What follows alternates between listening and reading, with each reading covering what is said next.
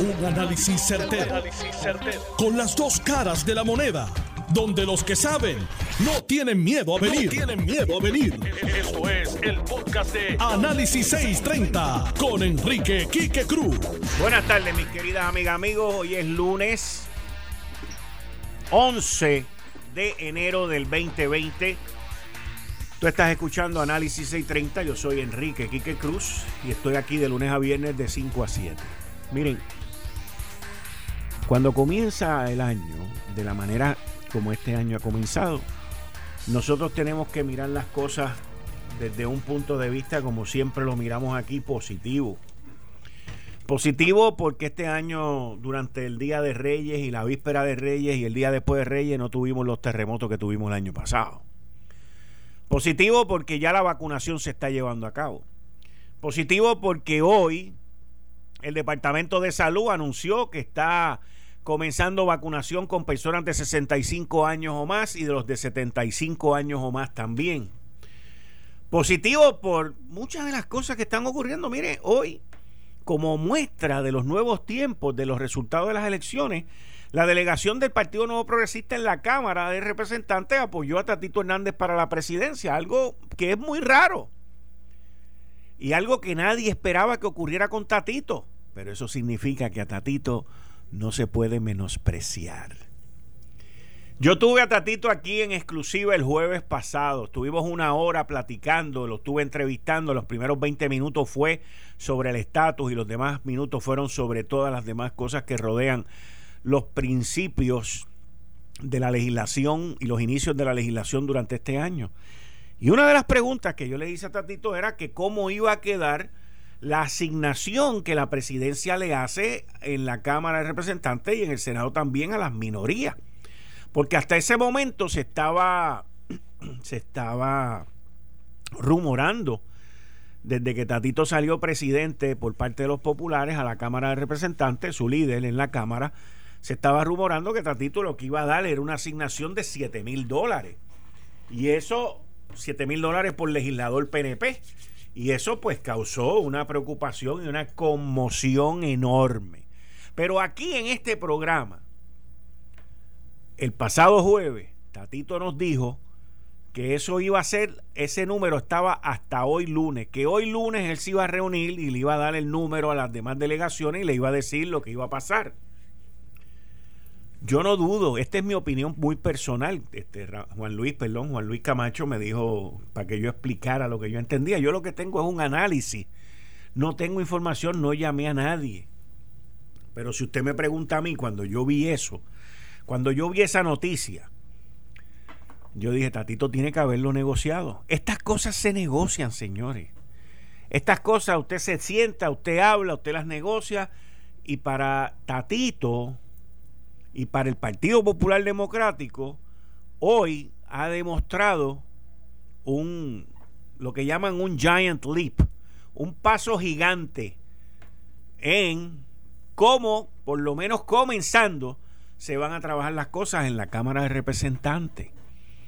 Es un paso interesantísimo y es una gran victoria, una gran victoria para Rafael Tatito Hernández.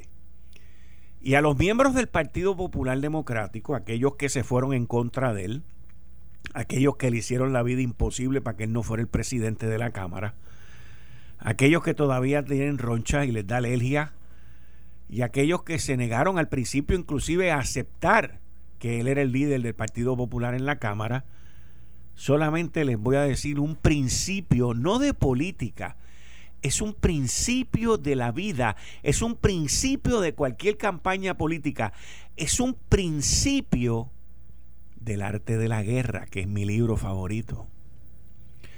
Usted nunca puede menospreciar al adversario, nunca, porque el adversario que más tú menosprecias es el mismo que te mete un knockout y te deja tirado en el piso. En inglés eso se dice There are no small enemies. No existen enemigos pequeños. Y Tatito se les ha volteado y los ha virado patas arriba con esto de hoy.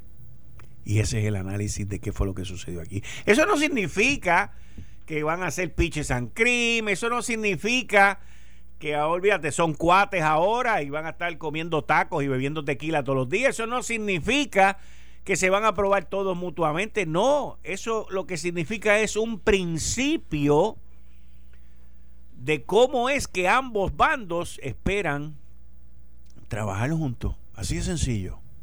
Y van a tener sus desavenencias, y van a tener sus discusiones, y van a tener sus peleas y sus guerras, pero comenzaron con el pie derecho. Así que eso, eso es algo muy, muy interesante y una nota muy positiva dentro de todo lo que está ocurriendo hoy. Yéndonos hacia los Estados Unidos, como les dije, a Trump lo han censurado.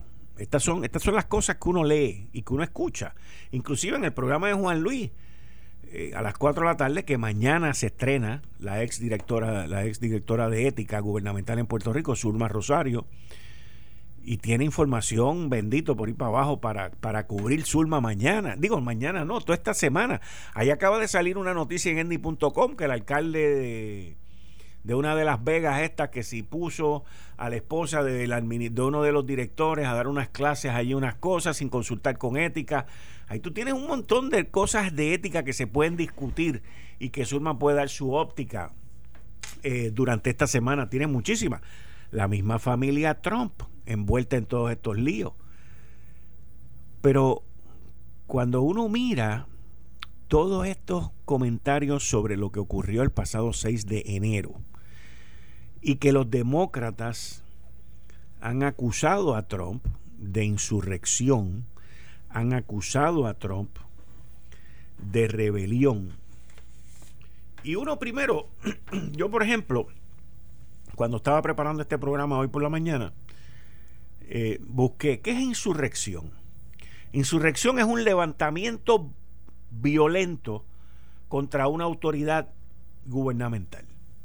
¿Qué es sedición? Sedición, sedición es una conducta, lenguaje o discurso incitando que la gente se revele contra una autoridad. ¿Qué es un golpe de Estado? Que también se ha mencionado en todo esto. Un golpe de Estado es un atentado, es una acción repentina, violenta, que busca de manera ilegal el poder de un gobierno.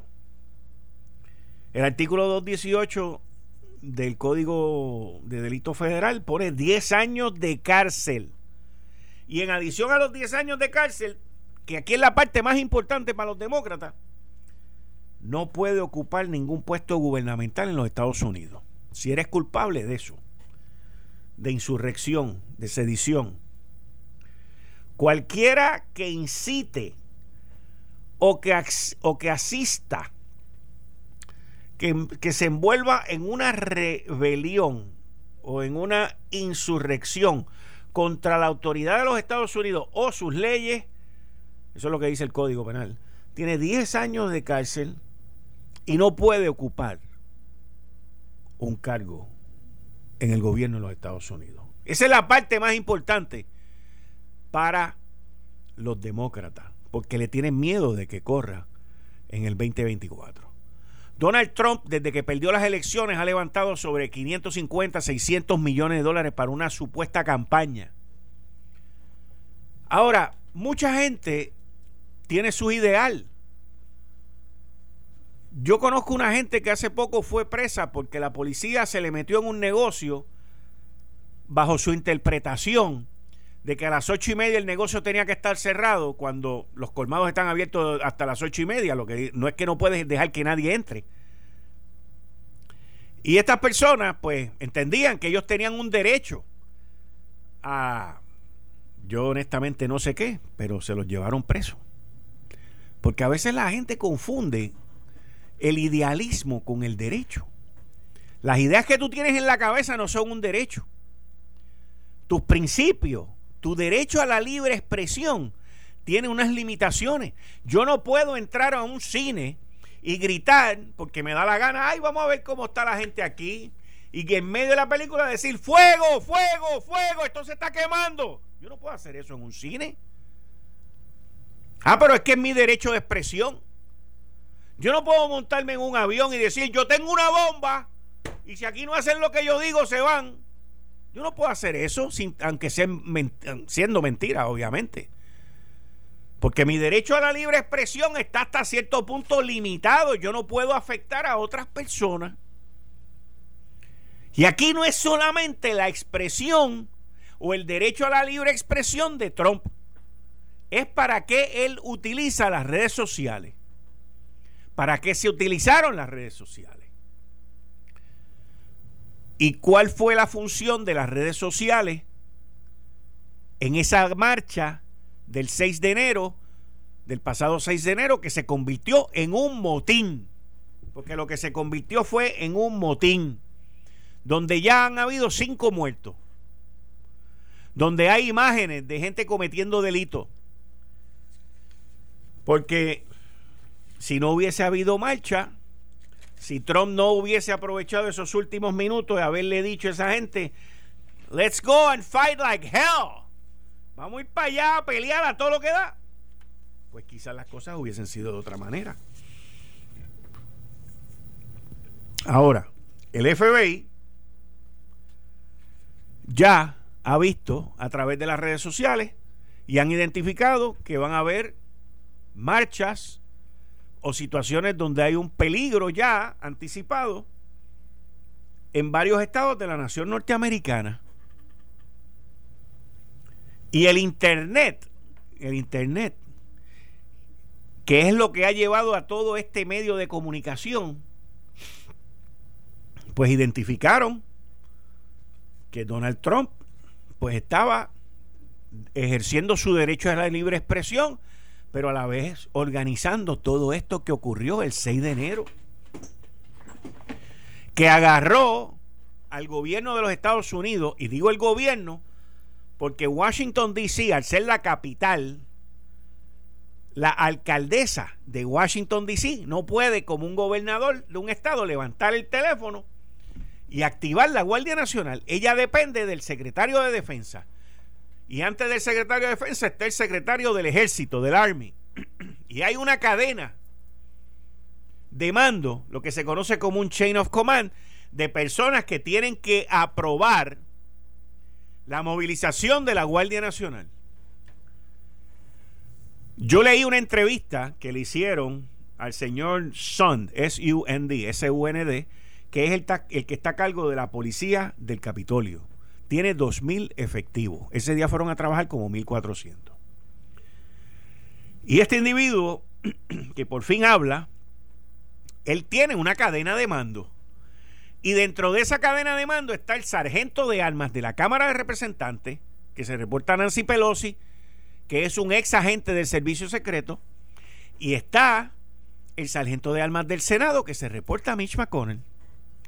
La gente de Mitch McConnell, cuando vieron lo que estaba pasando y veían que no se movía, que no movilizaban la Guardia Nacional, y que cuando mandaron a movilizar la Guardia Nacional, al principio lo que enviaron para allá fueron gente solamente con el equipo de protección, pero sin armas. Y hoy usted oye distintas excusas y distintas explicaciones. Algunas hacen sentido y otras no. ¿Cuáles son las que hacen sentido? Lo que pasa es que la gente se olvida y uno tiene que poner las cosas cronológicamente. Cuando se llevó a cabo las marchas en la capital de los Estados Unidos del movimiento de Black Lives Matter. Donald Trump quiso movilizar la milicia e inclusive el secretario de el ex secretario de la defensa Mark Esper se opuso. Inclusive el general eh, creo que es Miley que salió en unas fotos la noche que Trump vino y salió para allá afuera y le pasaron el rolo a los, a los que estaban protestando allí y ese general se puso una fatiga para caminar con Trump, después escribió una carta pidiendo perdón. Y muchos militares y muchos, incluyendo al mismo Mark Expert, Mark Expert, se excusaron y dijeron que la milicia no tenía cabida en esto.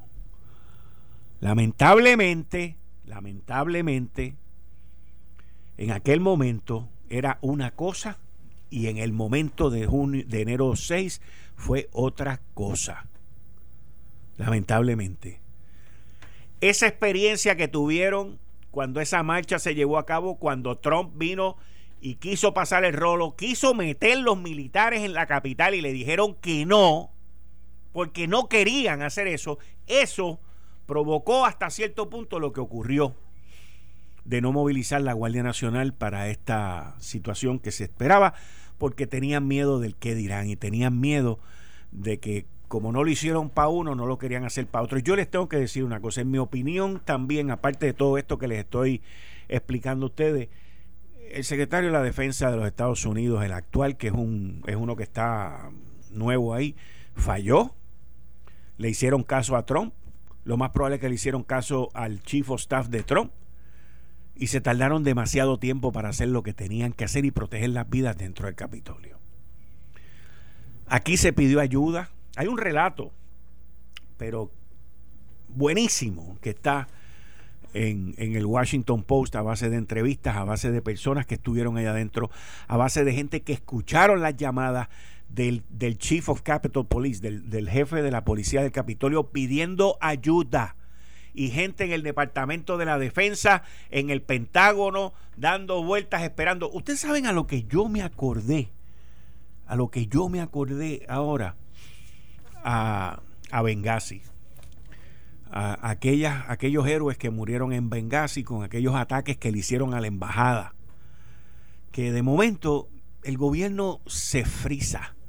No saben qué hacer o no quieren saber qué hacer. Y se ponen las vidas en riesgo y se ponen las vidas en peligro. Aquí yo entiendo, en mi opinión, aquí hay muchos culpables de ser torpes. Aquí hay muchos culpables de no haber apretado el botón rojo cuando había que apretarlo. Y, en el momento más eh, peligroso, en el Departamento de la Defensa y en el Departamento del, del Army estaban perdidos en el espacio, dejando que las cosas, y yo creo que le estaban haciendo caso al presidente de los Estados Unidos, no estaban haciendo las cosas que tenía, que se suponía que hubiesen hecho yo espero que esto, esto va a resultar en unas investigaciones brutales. Aquí van a haber problemas serios. Y una cosa que sí yo sé que va a ocurrir es que van a gastarse decenas de millones de dólares o más de 100 millones de dólares en ahora eh, construir y, y tener un sistema de defensa en el Capitolio de los Estados Unidos la casa de las leyes, la casa de la constitución, un símbolo de lo que es la democracia. Y mira que esta administración se quejó, habló mal, trató de pasarle el rolo a los que protestaban por lo de Black, Black Lives Matter y estos tipos fueron los que vinieron a destruir y los dejaron destruirlo. Muy, muy mal. Trump borró todo lo que haya hecho en estos cuatro años, la gente lo va a recordar como una persona con trastorno. La gente lo va, se van a olvidar de la economía, se van a olvidar de lo que hizo contra China, se van a olvidar de, hasta de la muralla se van a olvidar. Y de lo que se van a recordar es del 6 de enero del 2021. El mensaje que dio Arnold Schwarzenegger buenísimo, ex gobernador de California. Un mensaje buenísimo que dio, en, está en YouTube y, está en las redes, dura siete minutos y pico, un excelente mensaje.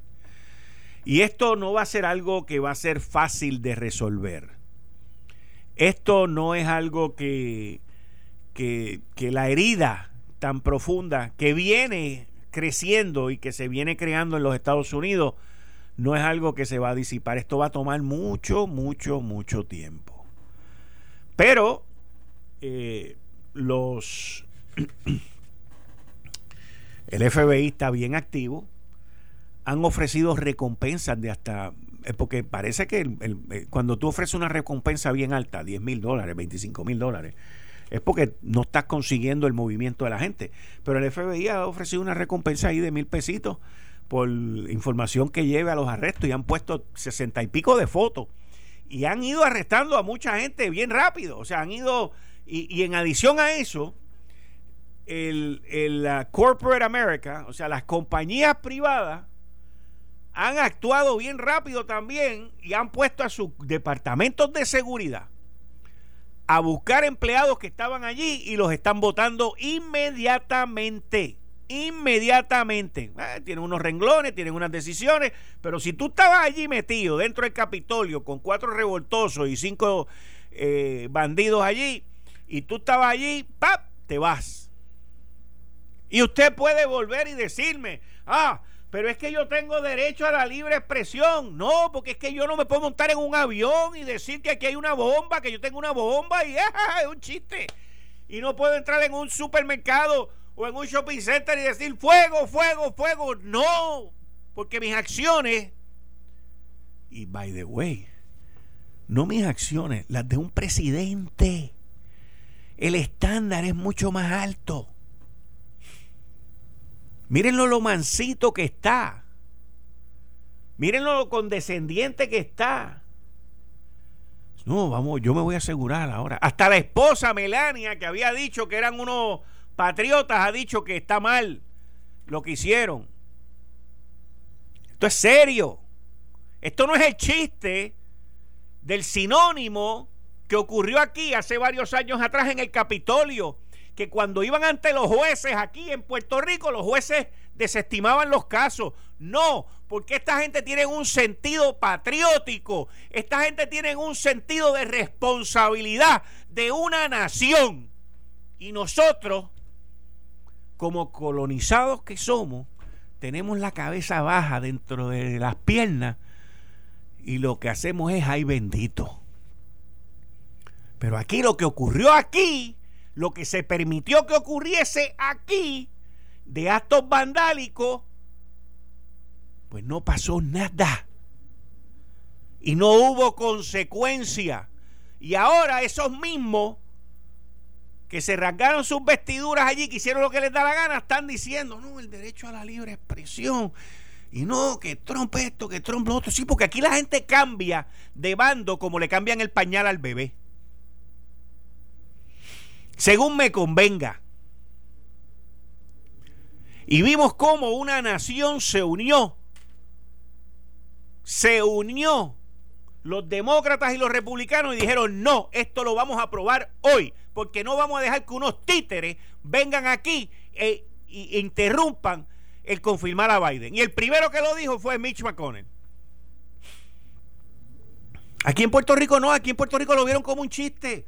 Cuando el asqueroso aquel se orinó en la Cámara de Representantes y el otro rompió y el otro se escondió debajo de un escritorio y rompieron cristal y rompieron puertas y, y, los llevaron a las cortes y aquí no pasó nada. Esa es la diferencia de la madurez de una nación y la inmadurez y el mantengo de otra.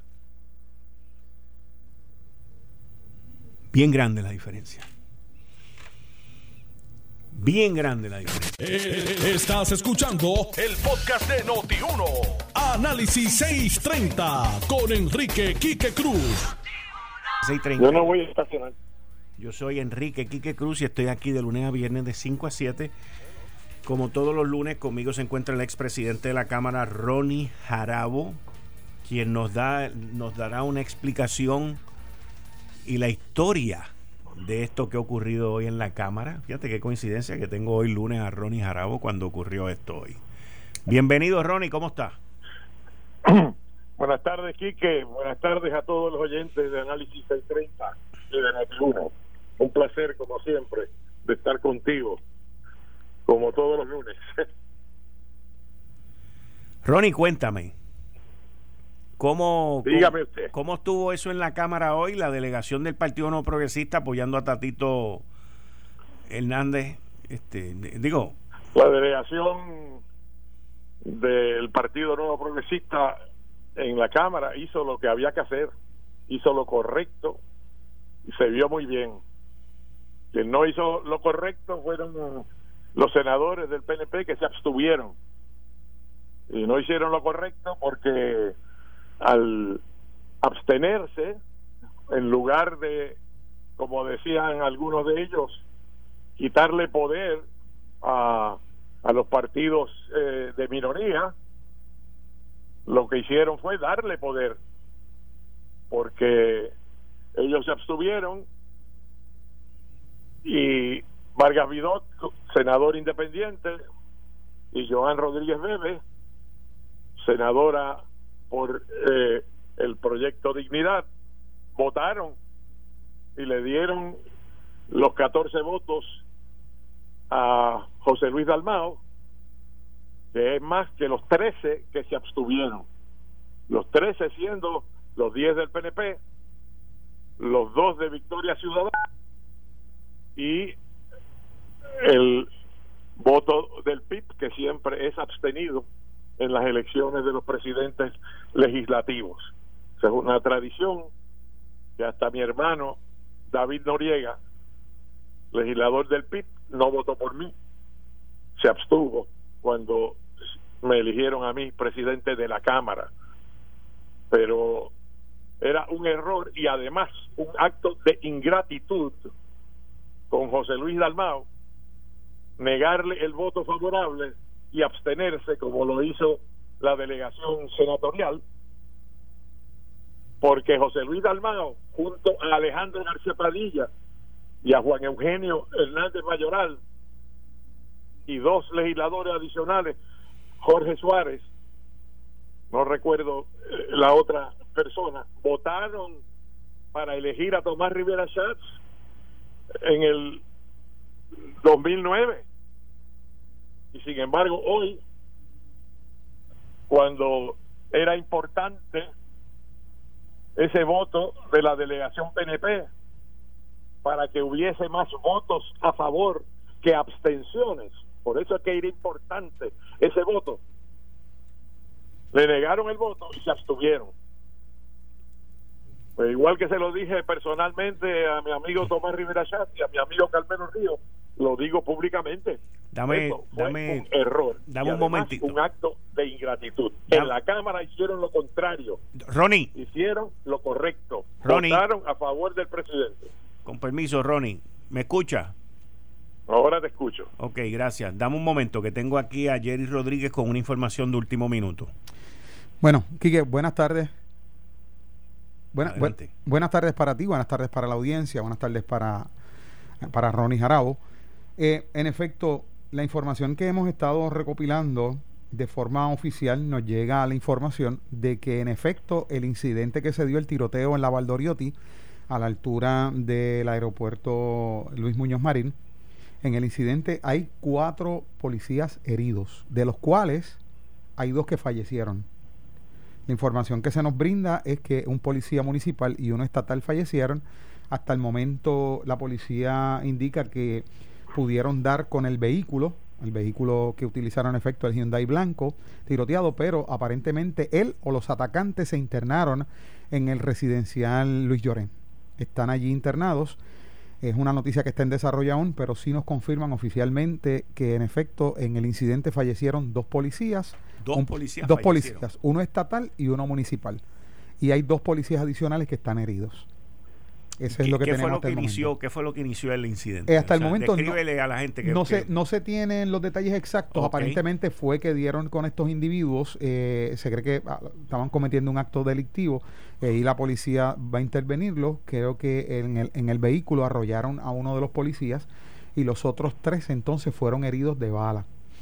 Como bien le indicamos, la información que hasta el momento nos brindan, están, están sacando la información poco a poco y estamos tratando de hacer contacto para entonces tener la persona indicada y poder entrevistar, pero sí, no, oficialmente, cuatro policías heridos, eh, uno fue arrollado, los otros tres heridos de bala y en el incidente pues fallecieron dos de los policías, un policía estatal y uno municipal. Eso es lo que tenemos hasta el momento pendiente a noti y a notiuno.com. Es, que me confundo porque me, me hablan de cuatro policías heridos. Cuatro policías heridos, sí. dos están heridos y dos murieron. Ah, De los que, murieron, uno es estatal y uno es municipal. Ok, ok. Pero entonces son cuatro policías envueltos, de los cuales dos fallecieron. Sí, aparentemente. Y de los fallecidos, uno es estatal y uno es municipal. Sí, eh, en el incidente aparentemente habían tres policías municipales de Carolina y un policía estatal. Cuatro. Cuatro policías, sí. Ok. Almas largas. Eh, hasta el momento no se tienen los detalles, solamente encontraron el vehículo, que fue obviamente como fue intercambio de disparos entre la policía y estos malhechores. Se cree uno o varios pero no se han podido dar con ellos porque la información que se tiene es que la policía eh, encontró el vehículo, pero no ha podido dar con las personas toda vez que se cree están internados en el residencial Luis Llorén. ¿Y se sabe o se cree o se entiende que alguno de los que de los de los ladrones eh, de los delincuentes está herido? Sí, se cree que está herido. La persona está herida. La persona que alcanzaron a ver que salió en el carro Hyundai describen que está herida la persona. Que está herida. Así que esta noticia aún sigue en desarrollo pendiente a notiuno.com y también a noti1630 para llevarle la información. O sea que si encontraron el vehículo, me imagino que encontraron sangre en el vehículo. Sí.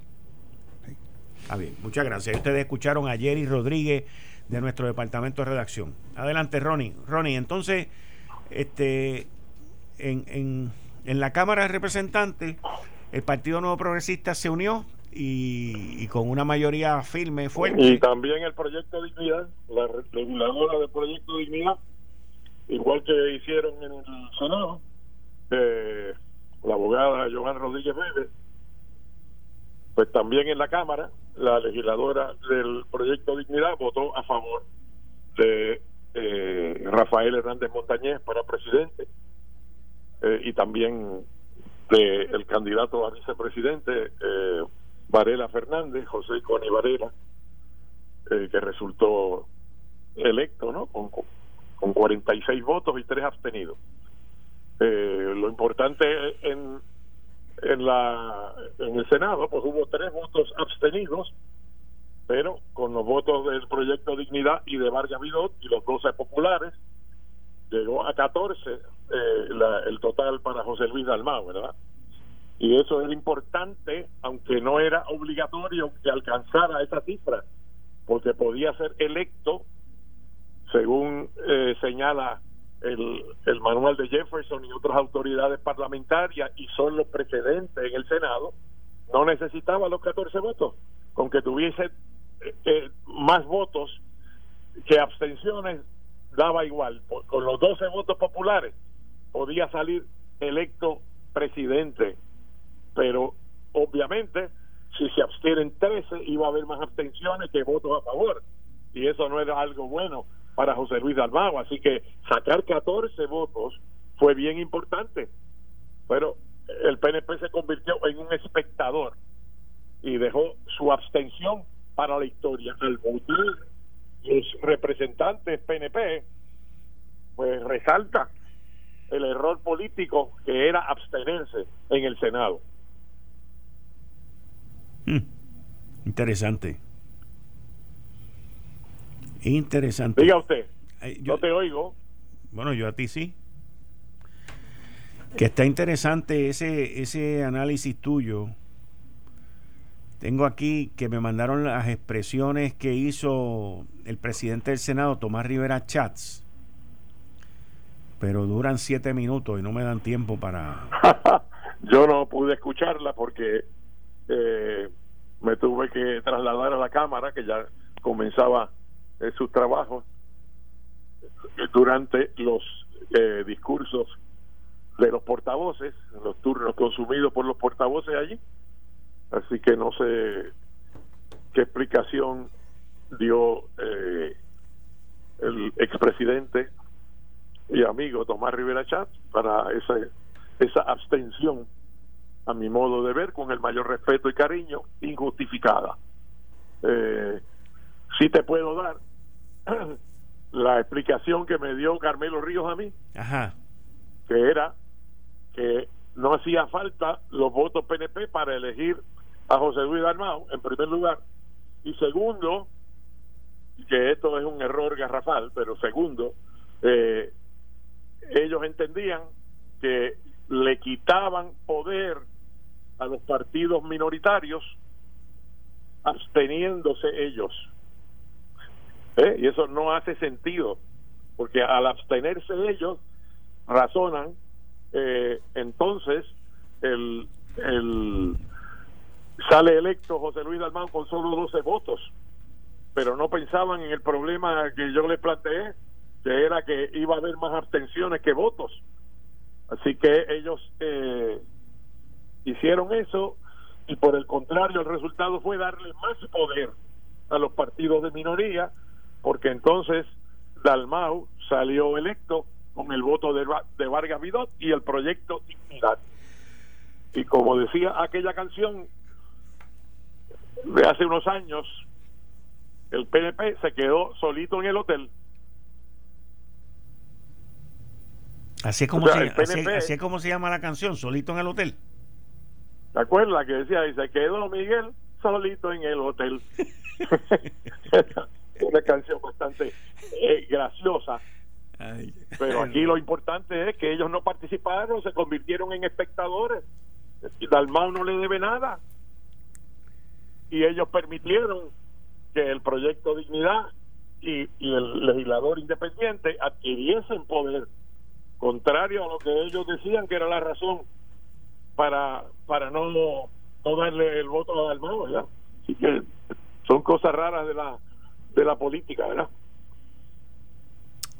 Eh, los espacios vacíos se llenan. Hello. Que los espacios vacíos, que los espacios vacíos se llenan. Eso es así, eso es así. Ronnie, eh, no he podido hablar contigo desde el lunes pasado, pero ¿cómo tú has visto el panorama en Washington? Eh, las acusaciones en contra de, Donald Trump. Eh, bueno, antes de, de, las consecuencias. La consecuencia. Sí, eh, lo que pasó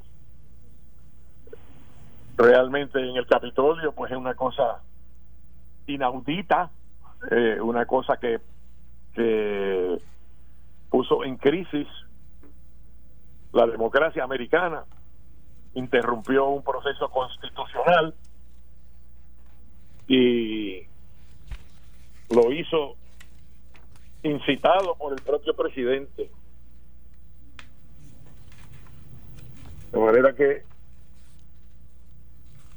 me parece a mí que es un malísimo precedente y que el señor eh, presidente Donald Trump pues se ha hecho a sí mismo un grave daño político pensando en el futuro, ahora pues algunos hablan de, de la enmienda vigésimo quinta, de hecho, inclusive el expresidente Bush estaba tan y tan molesto por la actuación de Trump y el resultado que había tenido, el que esa gente, como él les pidió, marcharan hacia el Capitolio cuando allí se estaban contando los votos electorales para certificar al nuevo presidente. Eh, marcharon allí, pero no solo marcharon, sino que entraron a la fuerza en el Capitolio, eh, a los a la guardia del Capitolio, rompieron las ventanas, vandalizaron las oficinas, entraron a la fuerza a los hemiciclos de Cámara y Senado, hubo que tirar gases lacrimógenos en la rotonda, algo inaudito, algo sin precedente, insólito. Y naturalmente, pues eso abochornó, avergonzó a Estados Unidos ante los ojos del mundo, todo el mundo alerta.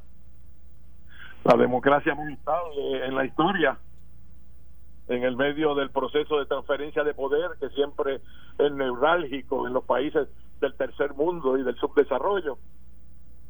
Y ahora resultó que por poquito, con un ánimo golpista, porque no hay otra manera de llamarle, porque lo que, el propósito era impedir la certificación de Trump, el propósito era impedir que él, se certificara el resultado de la elección, impedir la transferencia de poder pacífica, ordenada, civilizada. Y todo eso se lo debemos a Donald Trump. Donald Trump ha venido sembrando durante cuatro años y antes, yo diría que desde antes, esas divisiones, ese odio y lo que pudimos ver ahí, y yo creo que tú y yo hemos hablado de esto antes, una subcultura en la sociedad americana, una subcultura con valores distintos a, los de la corriente por encima de todo y el rule of law. Pues eso quedó, lo, tiraron al, al zafacón. Y dentro de eso, pues hay ese movimiento, unos pensando en la enmienda vigésimo, vigésimo quinta, la número 25, pero eso requiere del presidente y de y de la mayoría del gabinete del presidente el vicepresidente y la mayoría del gabinete que ponen en acción eh, esa esa disposición. Así que eso no se va a dar porque aunque Mike Pence ex gobernador de Indiana y actual vicepresidente discrepó de las pretensiones de Trump y ya por eso Trump le cayó encima y dijo que le faltaban agallas, que no tuvo valor, que le faltó coraje para hacer lo que había que hacer en lo que él pretendía que hicieran los senadores, que hicieran los representantes, que hicieran los tribunales y que hiciera la gente que marchó y que invadió a Capitolio y los vandalizó. Así que, ¿qué, ¿qué queda? Pues que queda, a pesar del corto tiempo, de aquí al día 20 que la Cámara de Representantes intente aprobar un artículo de residenciamiento nuevamente, que sería un récord histórico, un presidente que es residenciado, objeto de impeachment, que es la acción de, la Cámara, ¿verdad? El impeachment es la acusación. Sería la primera vez que a un presidente que lo residencian dos veces. es imputado en un juicio político dos veces, en dos ocasiones. eso, eso es grande, ¿verdad? Y también estamos, también estamos hablando, Jarabo, también estamos hablando de que para la inauguración se despliega un, perdón, se espera un despliegue de más de 30 mil militares armados? Bueno, porque ya eh, las autoridades militares, y, viste que hubo declaraciones de los secretarios de defensa, incluyendo, incluyendo el de Trump. es increíble. O sea, Trump está formando un consenso en contra de sus estilos y sus lecciones y sus prédicas. Hasta la gente que estuvo con él renunciaron miembros del gabinete, incluyendo la secretaria de Educación. O sea, en lugar de firmar una petición bajo la enmienda 25, prefirieron renunciar en protesta por lo que había pasado. Esa gente ya pasó juicio sobre Trump y adjudicó la culpa en esta situación, pero no así la Cámara de Representantes todavía. Lo último que leí es que había 195 que habían firmado la resolución de los artículos de residenciamiento, pero todavía pues eso como que no ha cogido impulso dentro del Partido Republicano, y estoy seguro que están pesando eh, la consecuencia política de hacer eso eh, y están argumentando que da tan poco tiempo, ¿verdad? No vale la pena hacer esto, el Senado no lo va a aprobar y todo eso es verdad pero hay gente que lo que quieren es incapacitar a Donald Trump de volver a aspirar a un cargo político.